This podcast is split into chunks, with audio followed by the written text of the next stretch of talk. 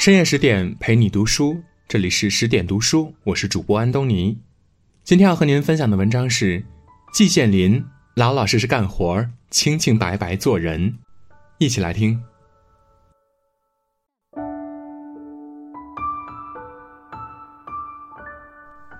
记得很多年以前，自己还不到六十岁的时候，有人称我为季老，心中颇有反感，应之逆耳，不应又不礼貌，左右两难，极为尴尬。然而，曾几何时，在不知不觉中，渐渐听得入耳了，有时甚至还有点甜蜜感，自己也吃了一惊，原来自己真是老了，而且。也承认老了。不管怎样，一个人承认老是并不容易的。我的一位九十岁出头的老师有一天对我说：“他还不觉得老，其他可知了。”我认为在这里关键是一个“见”字，这个字有大神通力，它在人生中的作用绝不能低估。人生有了忧愁苦痛。如果不渐渐淡化，则一定会活不下去的。人们逢到极大的喜事，如果不渐渐的恢复平静，则必然会忘乎所以，高兴的发狂。人们进入老境，也是逐渐感觉到的。能够感觉到老，奇妙无穷。人们渐渐的觉得老了，从积极方面来讲，它能够提醒你。一个人的岁月绝不是取之不尽、用之不竭的，应该抓紧时间把想做的事情做完做好，免得无常一到，后悔无及。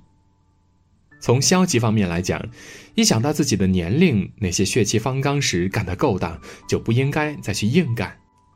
个别喜欢争名于朝、争利于世的人，或许也能收敛一点老之为用，大矣哉！我自己是怎样对待老年的呢？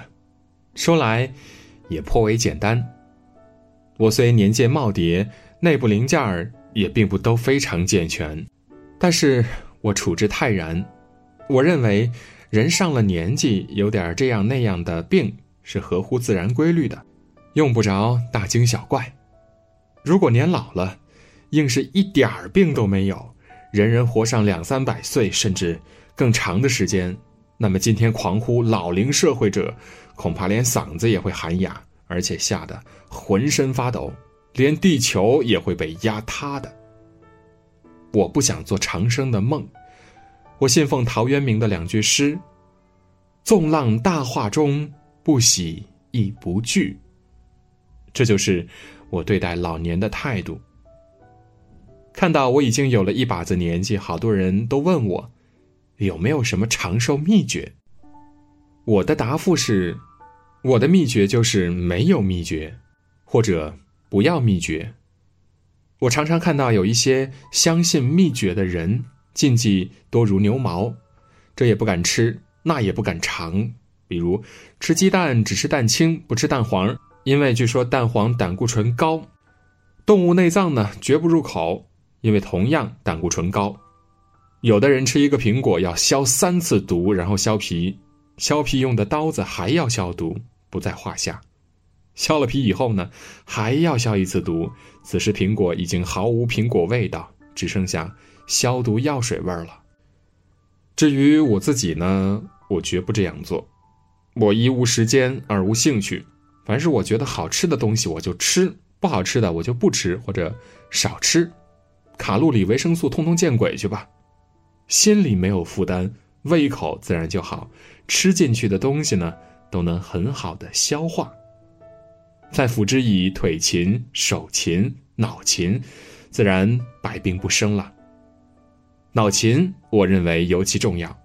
如果非要让我讲出一个秘诀不行的话呢，那么我的秘诀就是，千万不要让脑筋懒惰，脑筋要永远不停的思考问题。专就北京大学而论，倚老卖老，我还没有资格。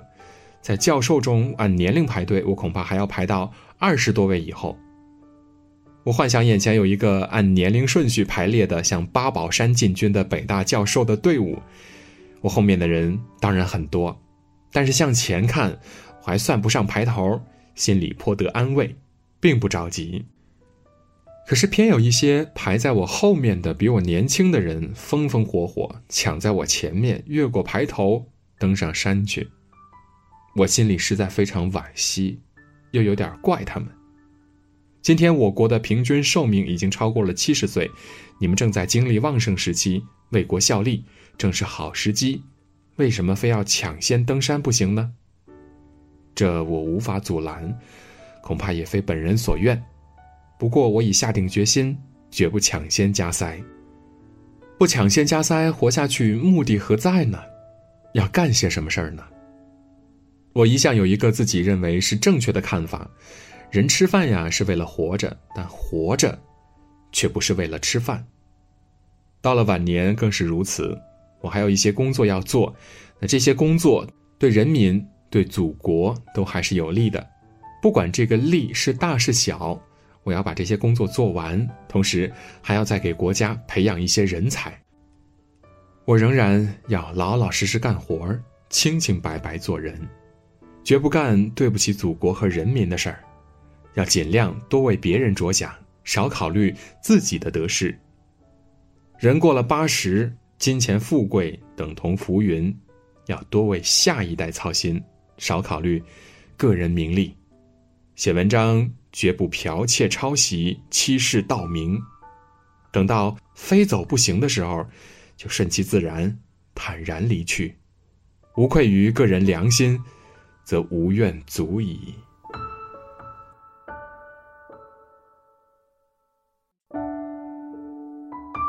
更多美文，请继续关注十点读书，也欢迎把我们推荐给你的朋友和家人，一起在阅读里成为更好的自己。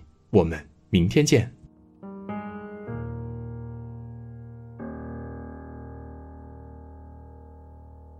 想说却还没说的。还很多，咱这是因为想写成歌，让人轻轻地唱着，淡淡的记着，就算终于忘了，也值了。说不定我一生涓滴一念。侥幸汇成河，然后我俩各自一端，望着大河弯弯，终于敢放胆，嬉皮笑脸面对人生的难。也许我们从未成熟，还没能晓得，就快要老了。尽管心里活着的还是那个年轻人，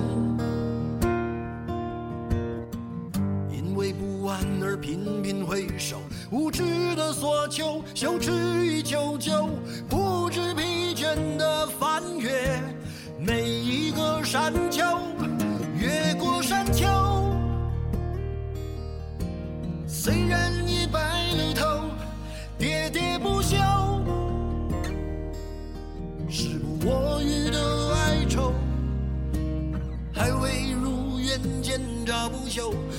把自己先搞丢。越过山丘，才发现无人等候，喋喋不休，再也换不回温柔。为何记不得上一次是谁给的拥抱，在什么时候？我没有刻意隐藏，也无意让你感伤。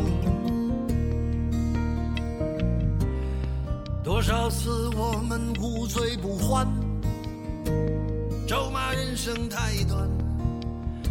唏嘘相见恨晚，让女人把妆哭花了也不管。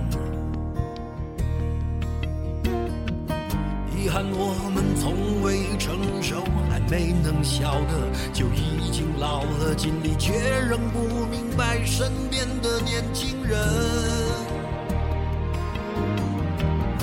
给自己随便找个理由，向心爱的跳动。